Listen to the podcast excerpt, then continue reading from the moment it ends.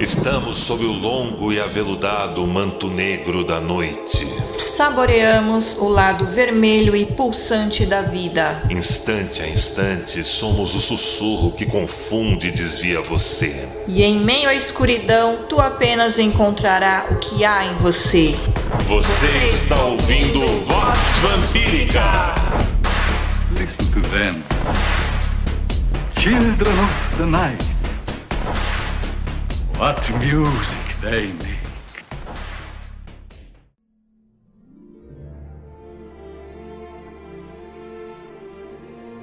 Filhos e filhas do selvagem jardim, como é bom revê-los e reencontrá-los, ainda que seja nessa estranha encruzilhada online. Que saudades! Eu sei que ando um pouco em falta com os podcasts quinzenais da Vox Vampírica, mas também precisei de um tempo para mim para me encontrar, me ressignificar dentro desta nova temporada, achar um foco, achar a minha própria voz em um novo momento de vida, em uma nova fase, em um novo instante. E eu tenho certeza que vocês irão apreciar o que poderemos compartilhar e desenvolver deste momento em diante. Vamos falar hoje sobre horror cósmico e misericórdia. Trago trechos e anotações realizados por mim durante um seminário interessantíssimo conduzido pelo meu nobre amigo, o filósofo Luiz Felipe Pondé, que também é apresentador do programa Linhas Cruzadas. O filósofo Pondé é muitas vezes comentado na grande imprensa como o Schopenhauer brasileiro. Particularmente a um nobre amigo e que acompanho a obra desde 2016, mais ou menos, e desde então proseamos bastante. Tudo começou com seu convite para que eu participasse de alguns eventos sobre novas espiritualidades na FAP, a Faculdade Armando Álvares Penteado, no Pacaembu, um bairro aqui de São Paulo muito conhecido pelo seu estádio, tem o estilo da arte deco. Quando um filósofo diz que vampiros são elegantes e não melancólicos, é melhor escutarmos e atendermos ao seu convite. Logo depois da edição de 2019 da Carmila Noite de Gala Sombria, ao convite da coordenadora Andrea Kogan do Labo, participei de um evento em um dos auditórios da PUC organizado pelo Labo sobre novas espiritualidades, onde arrastei meu outro brother, o Marcelo Deldébio, do Cabala Hermética, para conversar, para dialogar e apresentar uma palestra junto comigo lá. Vampirismo e hermetismo renderam um ótimo papo. Os registros estão lá, até mesmo no site da TV PUC. No entanto, naquela noite a agenda do Pondé não lhe permitiu estar conosco como mediador daquele papo, que teria sido incrível.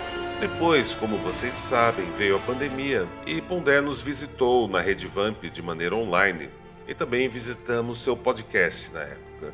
Vocês podem encontrar os registros dessas conversas lá na redevampírica.com. Ao longo desse podcast de hoje, também vou compartilhar outros links e outros momentos, outros bons momentos. Mas vamos ao nosso tópico principal: horror cósmico e misericórdia. Lovecraft e suas implicações. Meus nobres amigos e amigas, nessa manhã me vi refletindo nas minhas anotações sobre uma aula incrível que assisti no seminário do meu nobre amigo Luiz Felipe Pondé na última semana. O tema, naturalmente, era sobre o horror cósmico e a misericórdia. E o primeiro encontro foi sobre P. Lovecraft. Se você não o conhece, eu sugiro que dê um Google. Nas minhas anotações, Lovecraft acertou na sua visão de misericórdia como a incapacidade cognitiva humana de correlacionar e entender uma visão maior do amplo espectro de nossa realidade, seja histórica ou natural, enquanto vivos. Ele também remove um personagem central ou confiável como narrador de sua narrativa cósmica, a tornando acósmica. E esse personagem é ninguém mais, ninguém menos que Deus. Relaxe, vamos falar disso adiante. E estes são pontos altos de sua obra sistêmica e sistemática que vamos encontrar nas páginas de Lovecraft. Talvez o primeiro grande universo compartilhado da literatura de terror e que reluz, inspira e influencia a gente até hoje. Stephen King e seu filho são outros bons exemplos e temos artigos sobre eles na redevamp.com.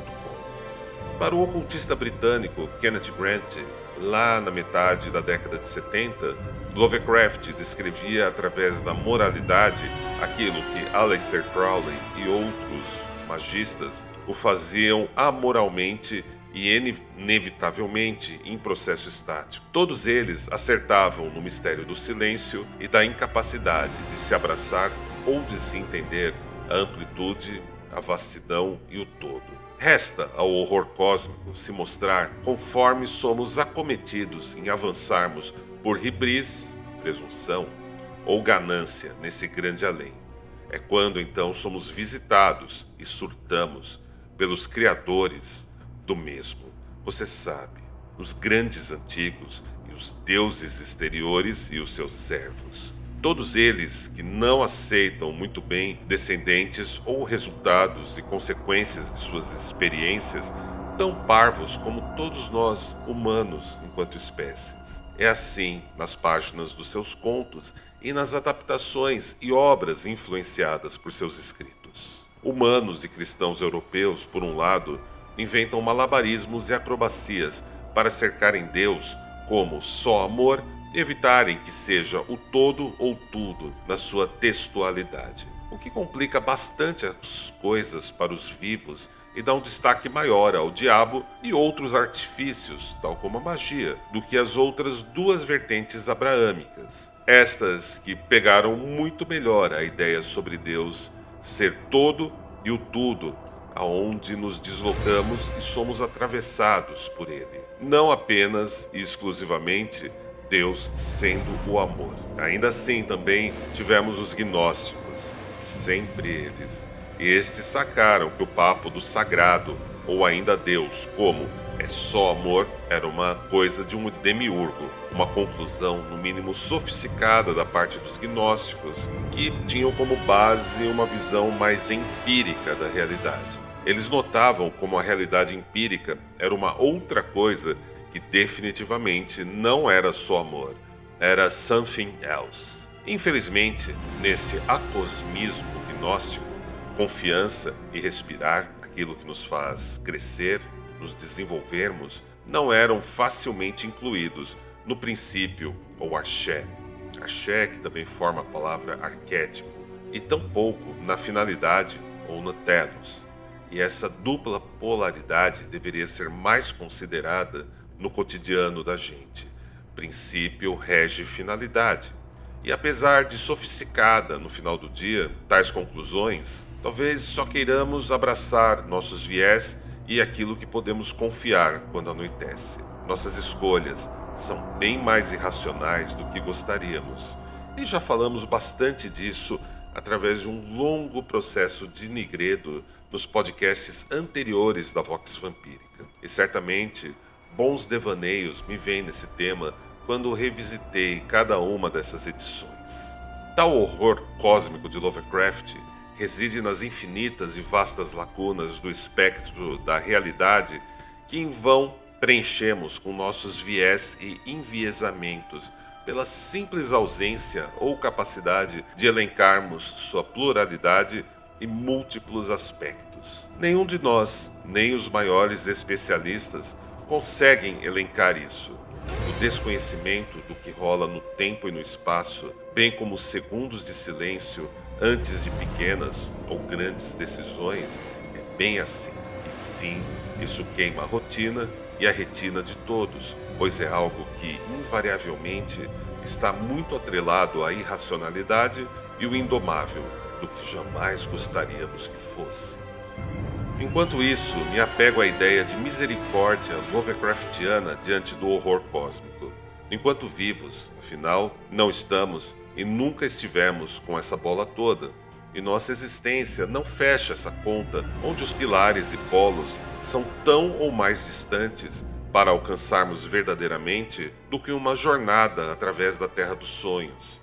Tema claro para Lovecraft. Assim, eu concluo aquilo que posso compartilhar de minhas anotações e marcadores sobre aquela aula maravilhosa que pude assistir no evento do Labo, lá na PUC São Paulo. Enquanto passava limpo meus esquemas e anotações da aula, tarefa que muito aprecio, certas ideias me atravessaram sobre o tema, sendo deselegante não incluir essas outras vozes dissonantes a este podcast. Sobre o tudo e o todo, em referência ao Deus encapsulado nos textos como narrador do cosmos, é preciso considerar sua magnanimidade de entregar à criação o rumo dado, seja aos que oram com as mãos para o alto ou para aqueles que inventam câmaras de gás, como diria Heschel. O embate entre ambos os tipos se dá na figura profética, o que rende um diálogo para o qual eu confesso não ter repertório ou paciência ainda. Particularmente, não sou signatário desses livros e textos sobre Deus que circulam há mais de dois mil anos, e penso que tudo que pode ser dito sobre ele não corresponde ao que vem a ser na prática. Portanto, nada tenho de útil a dizer sobre seus agentes por procuração e terceirizados. Mas penso que quem rege o alto, rege o baixo, e é isso. O que diferencia é apenas nosso olhar, nossas razões e corações, limitados e limítrofes dentro da experiência do tempo e do espaço, que parece sentir, bipartir e oferecer uma experiência tal qual, de certa maneira, patológica e uma evidente cegueira causada pela matéria e essa impossibilidade de se alcançar o todo. Por outro lado, também sou alguém de natureza trágica. Não acredito que ao final de uma vida assistiremos um grande playback do que foi a vida e receberemos grandes explicações ou iremos para alguma escola. Penso que o outro lado será apenas um lugar de ação, talvez um lugar desorganizado, talvez um lugar chato. Afinal, os mortos insistem sempre em retornar para aconselharem os vivos. Então, talvez o que nos resta de experiência e escola esteja bem aqui, nesse momento, e bem enraizado aqui no presente apesar de todas as limitações, e sobre os augúrios, bênçãos ou maldições dessa misericórdia diante do horror cósmico. Os monstros sempre vieram do sono da razão, e o que realmente importa é cardíaco, não exatamente racional, para incluir uma menção ao Bardo Todol, o livro dos mortos tibetanos. E ir além desse ponto seria indelicado da minha parte. Pode ser que a fé apenas possa vir a, a ser, a se desvelar, apenas depois de abraçarmos nossa própria angústia, sua frustração, sentimento de perdido no abismo e no deserto, a morada dos demônios. Visto que a expressão da mesma fé é avessa certeza, a convicção absoluta e a ideia fixa na prática. Ela vem depois que deixamos de se esconder na experiência estética ou sensorial na experiência política, na ética ou ainda na religião. A ideia de um primo mobile de Aristóteles me é caro ao pensar em Deus, embora para mim Deus ainda é um dragão no final das contas. Talvez ainda a deusa é o dragão e segura a taça e os destinos, como concluo no meu livro homônimo, Deus é um Dragão, publicado pela Penumbra Livros ainda em 2019 e atualmente disponível apenas nos sites da Amazon e outras lojas de internet. Abraham Joshua Heschel foi um rabino, filósofo e ativista dos direitos civis. Ele era um amigo do grande Martin Luther King Jr., com quem ele trabalhava contra o racismo. Era um tipo interessante e eu realmente gostaria de tê-lo conhecido. Nos seus trabalhos, há um seminário sobre o romantismo simplesmente sensacional, que inspirou muitas edições aqui da Vox Vampírica e minha visão sobre o contexto. Descobri seus trabalhos, tais como também os de Hannah Arendt, graças ao pessoal do Labo, no seu site Offlights, em offlights.com, e a famosa edição da Vox Vampírica sobre Lúcifer e o Sermão da Montanha foi um collab em cima de um texto do grande professor Andrei Venturini, também ali do Labo. Então fica aqui registrado o meu carinho e a saudação à nobre amiga Andrea Kogan, entrevistada também aqui na Vox Vampírica, coordenadora do Labo, por toda essa amizade e compromisso em levar o conhecimento a todos. Curiosamente, no dia anterior ao seminário sobre o horror cósmico e a misericórdia, que se iniciou falando-se a respeito de Lovecraft A data também foi o aniversário de morte do Cavaleiro de Providence. Penso que foi uma sincronicidade curiosa e interessante para relembrarmos o trabalho de Lovecraft, fato que passou batido por mim na ocasião e também para meu nobre amigo Pondé. Mas aqui na Rede Vamp registramos tais peculiaridades e estranhas encruzilhadas onde nos encontramos. Vejo vocês em 15 noites.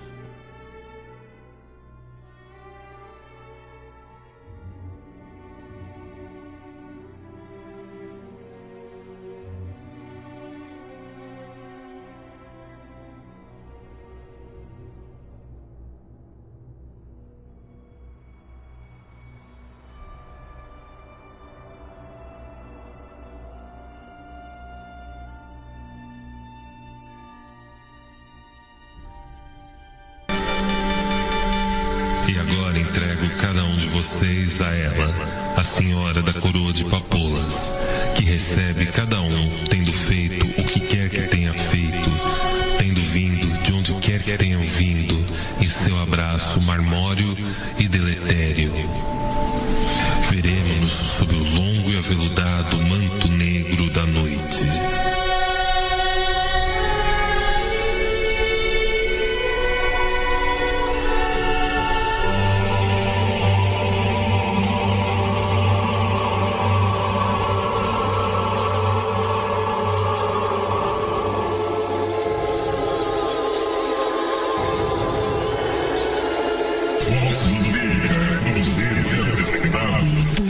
Por Lorde A e senhorita Sandra Sarrasa.